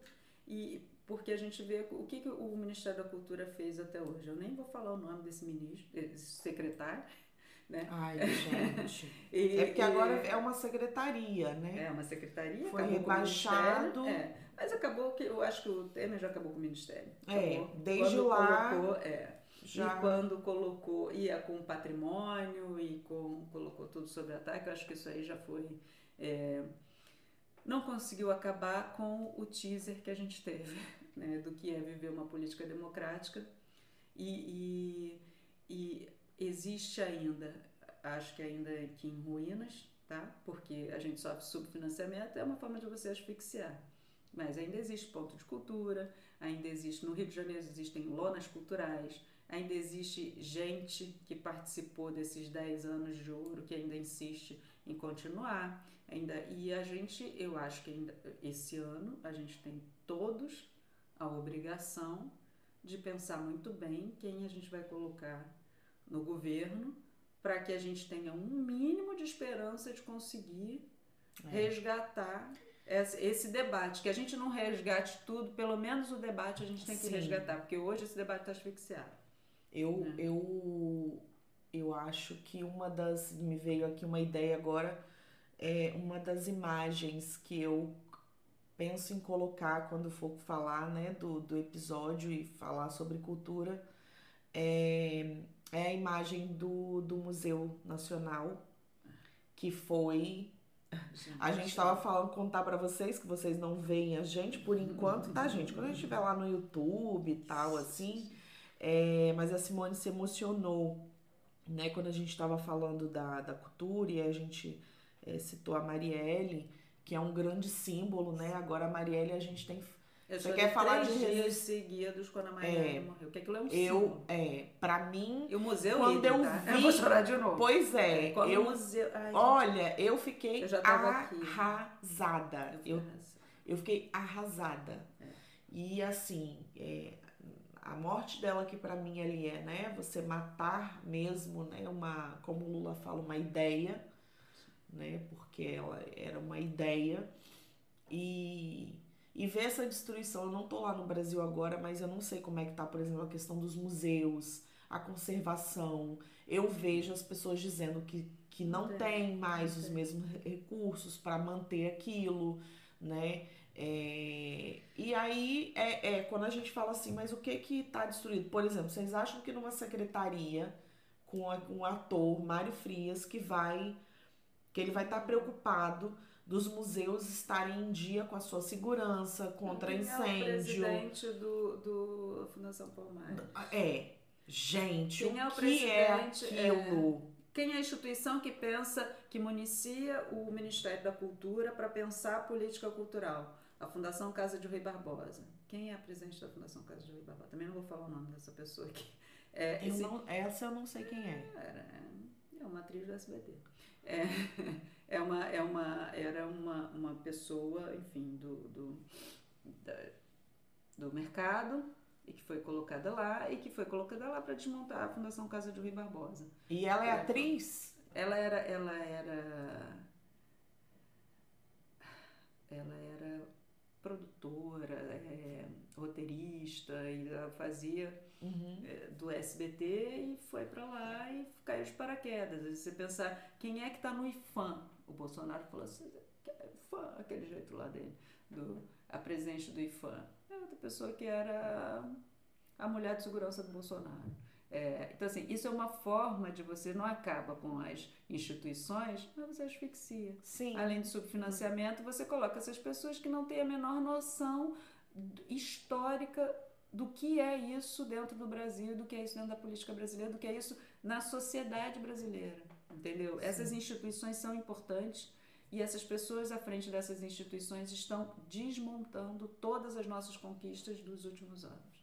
Que é o quando a gente fala de desmonte, para quem não entende, né, assim, quem é totalmente leigo, que é o que a gente falou aqui, assim, exemplos você faz o quê? Você não, não, não tem verba para o cinema, para a Ancine não libera o filme, é, o museu fica sem dinheiro para fazer a manutenção contra incêndio, é. as pessoas deixam de. Eh, mandam pessoas embora, pessoas que são cruciais para manterem. É, enfim, e Aqui aí você vai minando. tem uma palavra que, que eu aprendi aqui também, a gente vive aprendendo as, as expressões Sim. deles aqui. Chamam greve de zelo, que a gente chama de operação padrão lá. Ah, Ele vai greve fazer de zelo. Greve de zelo. Eu, vi, eu via isso no, no telejornal que a TAP, Eu os funcionários Essa da eu não TAP tinha ouvido. estão fazendo greve de zelo. Os funcionários do metrô estão fazendo hoje greve de zelo. É operação padrão. Ou seja, fazer o mínimo, O mínimo. o básico para não fechar a porta. Então, é isso. Aí não faz nada. Entra, paga o salário, as pessoas não fazem nada, não aprova nada, não faz nenhum programa. É a greve de zelo. E aí, então, e aí, assim, uma da, a última pergunta aqui que eu, que eu coloquei é, para te fazer é o que que você vê de diferente aqui é, em Portugal Brasil? Você pode falar até assim, âmbito Europa, mas assim, como a gente está aqui, o que que você vê de diferente, assim, em questão de política pública para cultura, é, Acho que de manutenção, assim, essas coisas eles são cuidadosos, né? Não sei, assim, é, é, se as pessoas vão tanto nos museus, essa que- questão de valores de, né, para entrar. Tem uns que são muito caros e tem outros que você não paga nada, não sei, tem umas diferenças meio malucas, assim. É, teve uma, uma amiga outro dia que falou assim: Eu fui em Amarante, que é uma cidade super fofinha, né? Ela falou: Eu fui lá no museu em Amarante, e aí tem umas pinturas de um pintor famoso português, e ela falou que era um euro, parece, para entrar.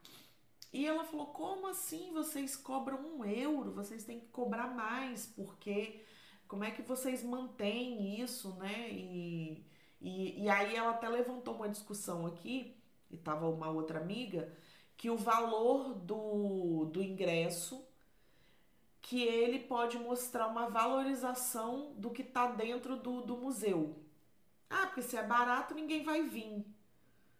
Aí eu falei, é, depende. Aí tinha uma amiga que falou, mas tem um museu que você nem paga pra ir. É o do, Museus dos melhores do mundo. que O British você Museum citou. É o que é, é- não paga. É gratuito 100% o tempo todo. Pois é. E, e, e, e, pronto, e você, lá no Espírito Santo também tem museus que você vai que você não paga nada. É, muitos, aliás. No Rio também, muitos museus. Tem museus maravilhosos. Ai, eu adoro o centro do Rio.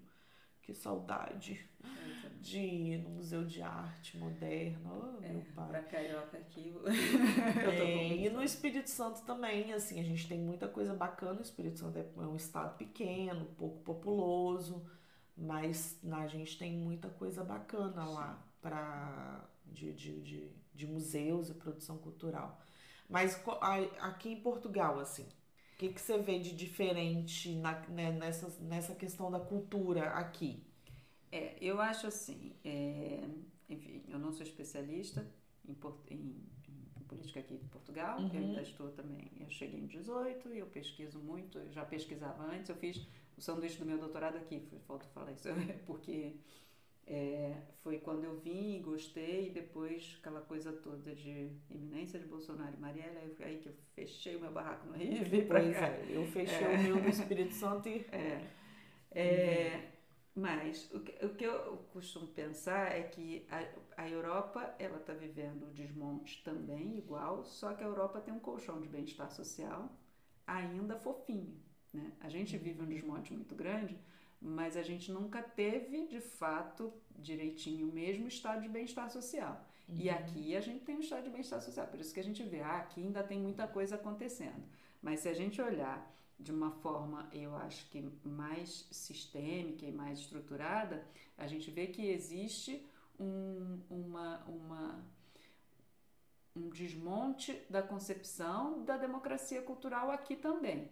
Porque eu, eu digo uma coisa, pegando um exemplo de Portugal, que ainda com todas as ressalvas, porque é uma coisa que eu estou pesquisando nesse momento, que é a questão da privatização da política da cultura.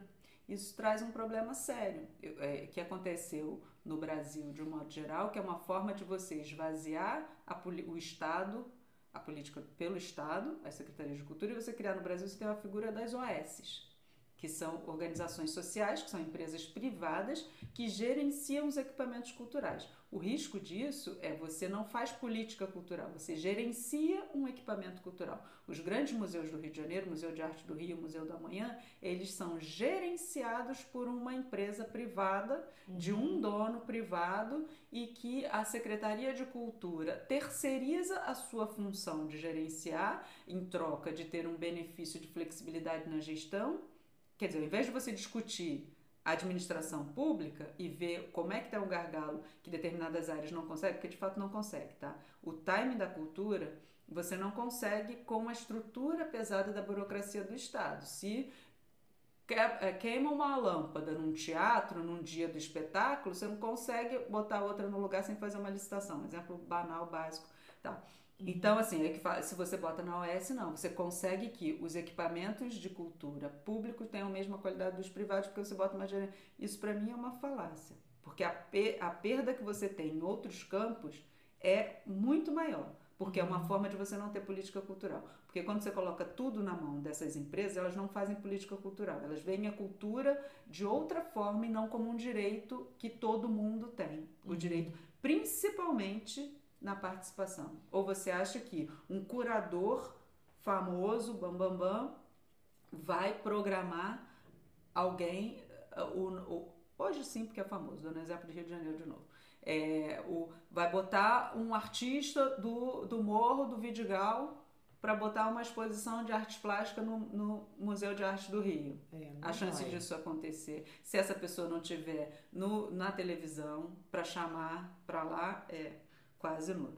De, a, os novos talentos aparecerem, por quê? Porque você não tem política por trás disso. E o que acontece aqui é que é uma outra forma, não é OS, mas principalmente aqui em Portugal, tá? Não, não, é, mas também um pouco na Inglaterra e, e, na França menos, porque a França tem mais Estado nesse sentido.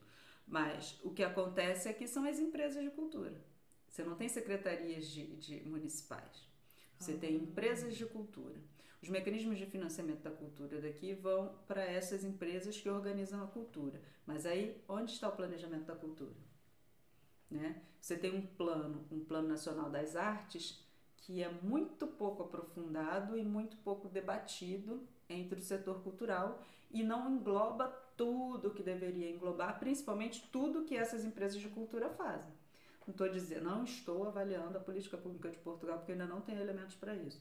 Mas eu estou dizendo que essa forma institucional de ter empresas que você não tem secretarias de cultura e você tem empresas privadas, na verdade são empresas de direito privado, mas cujo dono é o Estado. Né? Uhum. Fica aquela coisa só para você ter a forma que eles acharam de flexibilizar e de, dar, e de modernizar um pouco a gestão da cultura aqui. E que elas são as responsáveis pelos equipamentos de cultura da, das cidades. Uhum. Né? E que eu acho que isso fica difícil de ser transparente, a gente vê para onde a gente vai. A gente vê o hoje, mas a gente não está vendo para onde a gente vai. A gente não vê os invisíveis da cultura dessa forma. Né? Agora, é, de um modo. Aí tem só outros dois elementos para eu não acabar muito, me estender muito, que é o seguinte.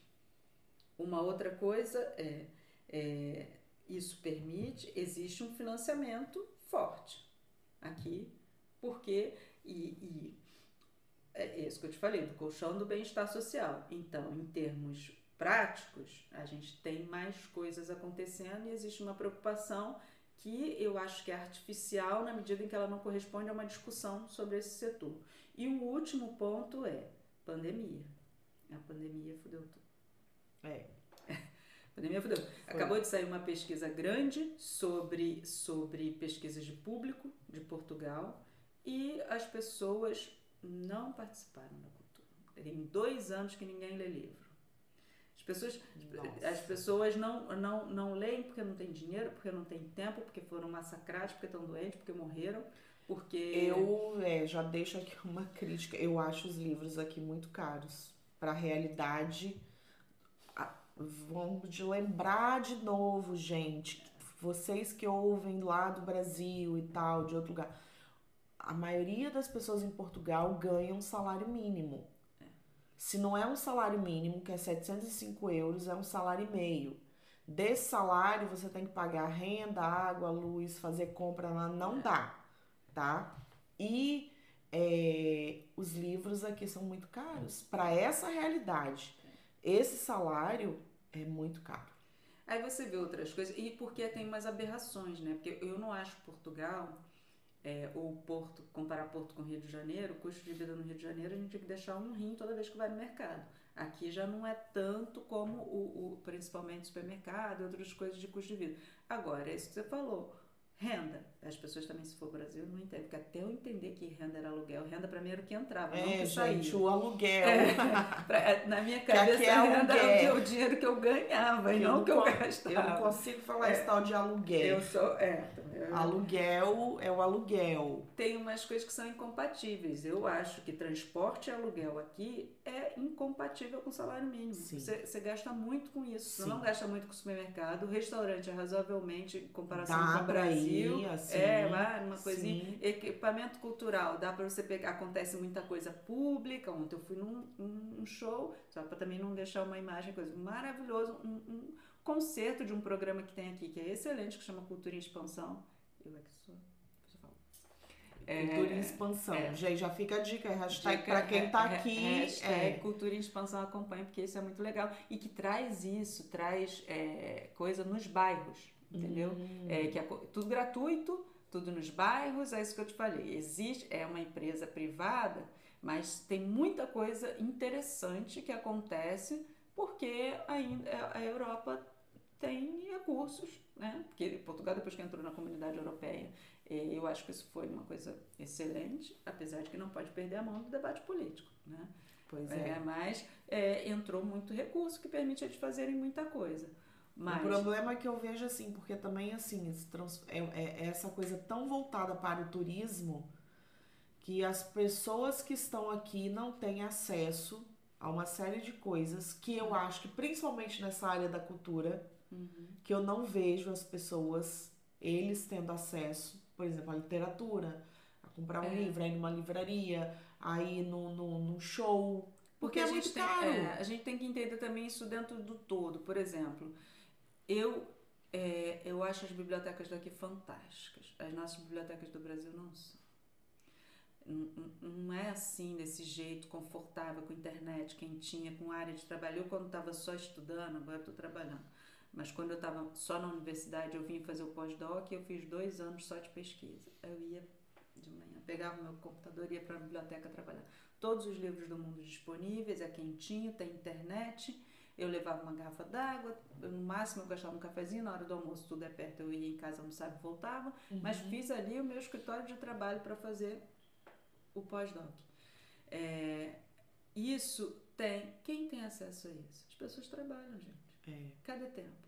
Cadê, e quem tem e quem tem família, é, quem tem criança, e quem tem... Eu fiz a crítica aqui ao livro, mas assim, as bibliotecas aqui a pessoa pode ir lá, pegar, levar para casa, é razoavelmente fácil, tem tem muita coisa acontecendo, tem debate. Mas, mas, eu vejo tudo muito vazio, porque sim. eu não vejo as pessoas indo, não, né? porque as pessoas estão trabalhando, porque as pessoas Gente, isso chama capitalismo. Isso chama capitalismo. Não adianta botar isso se a gente não faz é, um, um, um, uma discussão política de que vida é essa que a gente está vivendo. E a pandemia, de um modo geral, fudeu a gente.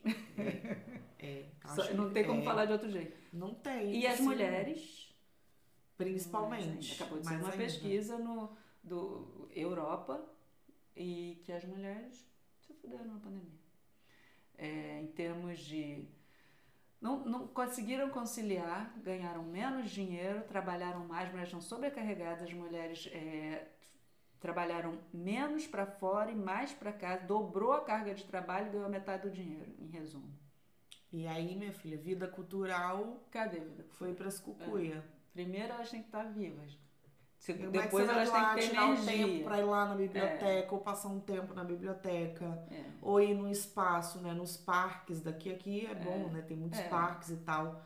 É, eu sinto falta de ter mais intervenção cultural nesses parques, mas agora é bom saber desse projeto, né, do Cultura Expansão. É, eu acho que aqui até eles tiram muito partido disso, que é uma coisa que a gente não tinha. Outra coisa da, da gente que é imigrante que sente a diferença vindo para cá é a segurança, né? Não tem como é, dizer. E essas é. coisas acontecem porque é, a gente aqui não tem. E Portugal é um dos países mais seguros do mundo, o que é impressionante, assim. Uma, Sim.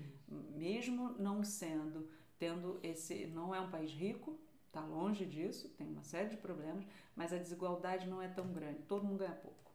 É, salários são baixos. Isso, né? É. Todo mundo aqui vai ganhar um salário. É igual a música da Marília Mendonça, né?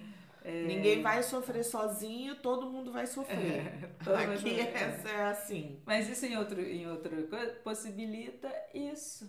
Que a gente faça essas coisas. A gente, nesses, eu, tenho, eu participo de grupos aqui que a gente estava falando antes de, de mulheres. A gente vamos fazer um piquenique, ou vamos, tá todo, ou no Jardim do Morro, ou nas Virtudes, ou no, a gente pode se encontrar no espaço da rua e ficar lá de bobeira sem gastar muito dinheiro.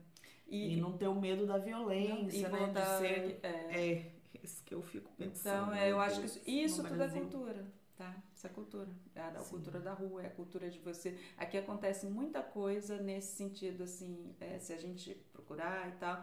Agora, é isso.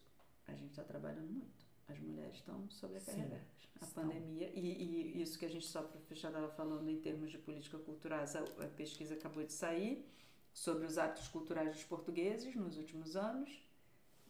Todos, todos, todos péssimos, assim, que as pessoas não estão indo a museus, as pessoas não estão indo a shows, não estão indo ao cinema, não estão indo. Por quê? Porque não tem dinheiro, porque não tem tempo. São os dois. Não tem dinheiro e não tem tempo. É, é. isso. Eu aqui, eu fui no cinema em três anos, acho que duas ou três vezes. No Brasil, eu ia no cinema praticamente toda semana. É. Eu ia, se não era todo, pelo menos de 15 em 15 dias eu ia no cinema. E a, eu também ia. E, te, e, aqui tem umas políticas de subsídio de, de cinema também. Tem um, um cartão, fazendo mais um merchan. Cartão Trepaz. É. se as pessoas quiserem, que é o, é o cinema que eu mais gosto aqui, é o do Trindade. É, ah, pois é. Ele passa né? os filmes maravilhosos. Sim. E, e existe um subsídio do público da Câmara para que a gente pague, quem mora no Porto tem desconto no cinema, ali no Trindade e em alguns outros. Uhum. Mas. E aí depois entra o segundo fator, que é o tempo, né? Até um é. pouquinho mais, aí a gente está sobrecarregada, teve a pandemia, teve a saúde mental abalada, Sim. a gente está cansada, a gente está isolada, confinado sozinho dentro de casa, porque Sim. não pode nem encontrar as pessoas. E não é, pode eu falo, gente, eu, eu me sinto exausta todos os dias. É uma coisa assim é. impressionante. E só que assim, é, a gente, eu falo assim, a gente tá, tem que fazer alguma coisa. É. E esse hoje foi assim, o primeiro é, dos programas do, do podcast Papa Anônimas, é, já pensando na eleição do Brasil mas também acho que a gente tem que estar muito atenta nas coisas que estão acontecendo aqui em Portugal e na Europa. Sim. E, aqui, e, os movimentos é, aqui. Participar. Eu acho que isso vai ser é, fantástico a gente olhar.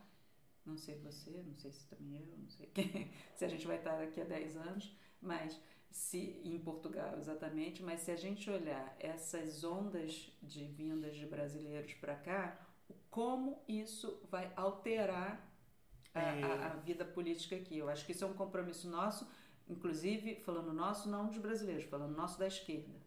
Porque uhum. a gente sabe que nas últimas eleições, como é que ficou o share aí do nosso do nosso, os brasileiros em Portugal elegeram é. o, o, monstro.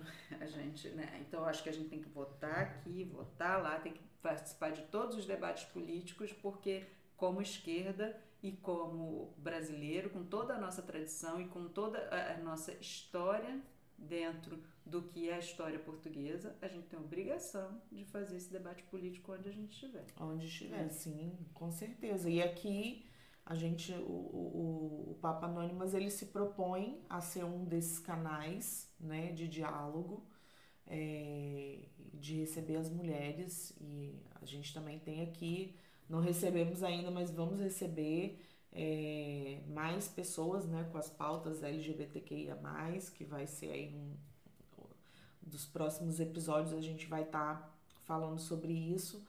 É, e eu acho que é muito importante as pessoas pararem agora para pensar em tudo que foi construído, em tudo que foi destruído. E a presença da Simone foi maravilhosa. A gente já, já tinha, muito, tinha muito mais coisas, né? É, sempre para falar. Eu vou deixar aqui para ela uh, um pedido para ela deixar as redes sociais, né? Se a galera quiser entrar em contato é, para falar e para tirar dúvidas em, em, relação à cultura. Eu sei que tem o coletivo Afrequetê, que tem a página no Instagram. É, posso fazer uma merchan? Pode, claro. É, não, na verdade, até porque eu não sou muito de, de dar rede social, uhum. então o meu vai ser meio. É, então eu queria deixar as redes do Afrequetê, que é coletivo Afrequetê, com K-E-T-E.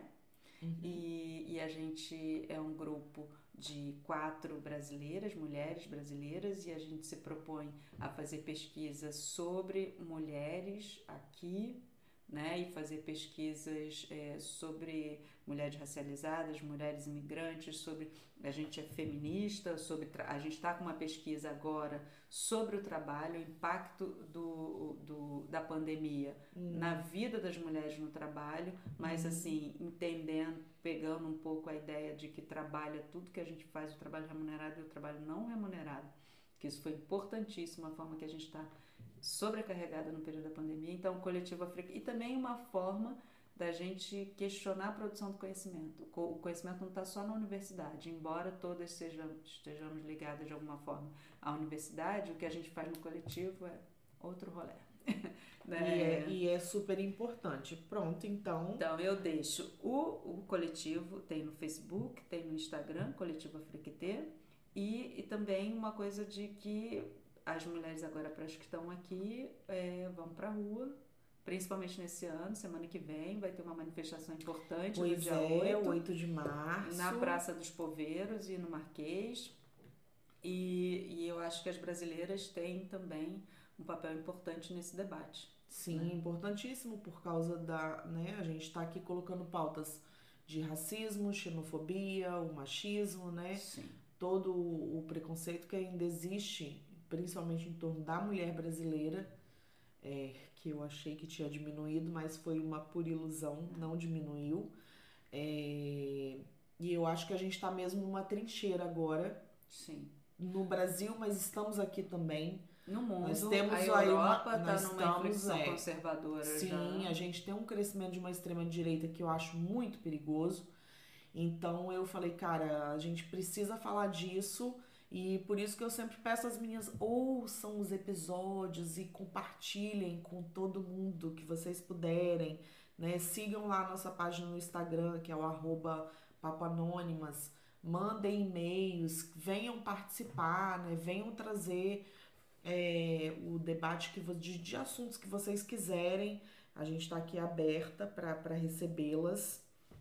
E acho que a gente está num, num ano crucial porque esse ano para o Brasil vai ser uma, uma virada de chave que ou a gente vai é, começar a reconstruir o país, que vai demorar um tempo, ou a gente vai ter um retrocesso. Então a gente Mais tem que pensar ainda, muito é. sobre isso, sim, mas também pensar enquanto imigrantes aqui em Portugal, nosso papel aqui e fazendo eu faço essa tento fazer essa ponte o tempo todo né? Tô sempre ligada lá mas tô ligada aqui porque é, uma das coisas assim que eu queria deixar uma alerta para vocês é que muitas mulheres eu sei que já pensam sobre isso esse crescimento da extrema direita no mundo é, e eu vejo muito um crescimento por exemplo do, do de serem contra é, a pautas né, feministas, a pauta do aborto, etc.,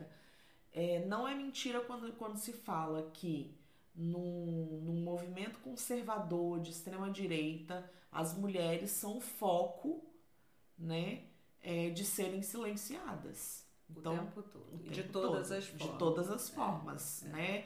Sem a liberdade de fala, de corpo, então nós temos que estar muito atentas a isso e aqui a gente se propõe a ser mesmo um, um movimento de, de trincheira de resistência contra esse e, tipo de é discurso. Muito importante, de, muito importante. De, eu sou tentarem. fã do canal, eu ouço todos. Ai, e eu acho obrigada. que isso é fantástico, esse trabalho que você está fazendo esse ano, fundamental. Pois é, gente, não vamos parar. Uhum. Olha, eu vou deixar outra ah, pedido para vocês. É, nós criamos uma, um, um financiamento coletivo, uma vaquinha virtual e tá rolando. Eu vou deixar na descrição do desse episódio o link para quem quiser acessar. É, no Instagram também, eu sempre coloco lá, deixo o link. É muito importante vocês ajudarem, porque assim, as manas vêm para contribuir com o seu trabalho e a gente faz. É, dá trabalho, fazer isso dá muito trabalho. Então a gente precisa de recursos para coisas que parecem mínimas, mas assim, o microfone é uma é colocar um site no ar, é, tudo isso é, custa dinheiro, porque infelizmente a gente vive num mundo capitalista ainda, né? Eu quero que ele caia, mas é o que a gente tem para agora. para isso. É, gente, infelizmente agora a gente tem essa, né? Tudo tudo custa alguma coisa, tudo custa dinheiro. Então quem quiser ajudar o projeto Papo Anônimas, entre em contato com a gente lá no Instagram por direct ou no e-mail é, papanônimas@gmail.com ou pelo Instagram mesmo, tá? Eu sempre respondo as mensagens que chegam. Quando vocês veem a vaquinha, ai, mas eu tenho que doar quanto? 10, 20, 50 euros. Cara, um euro de cada pessoa, quando você vai juntando, tem o. No Brasil a gente fala de grão em grão a galinha enche o papo. Então, é o que você puder, sabe? E, e venham participar também. E não deixem de ajudar, de colaborar para o projeto continuar é, crescendo, continuar no ar e a gente quer aqui promover conhecimento e resistência para as mulheres do Brasil, de Portugal, do mundo, enfim, vou agradecer muito a presença da Simone Amorim, que esteve hoje com a gente. Obrigada. Maravilhosa. E um beijo para todo mundo e muita cultura pra gente, tá? Beijo para todo mundo.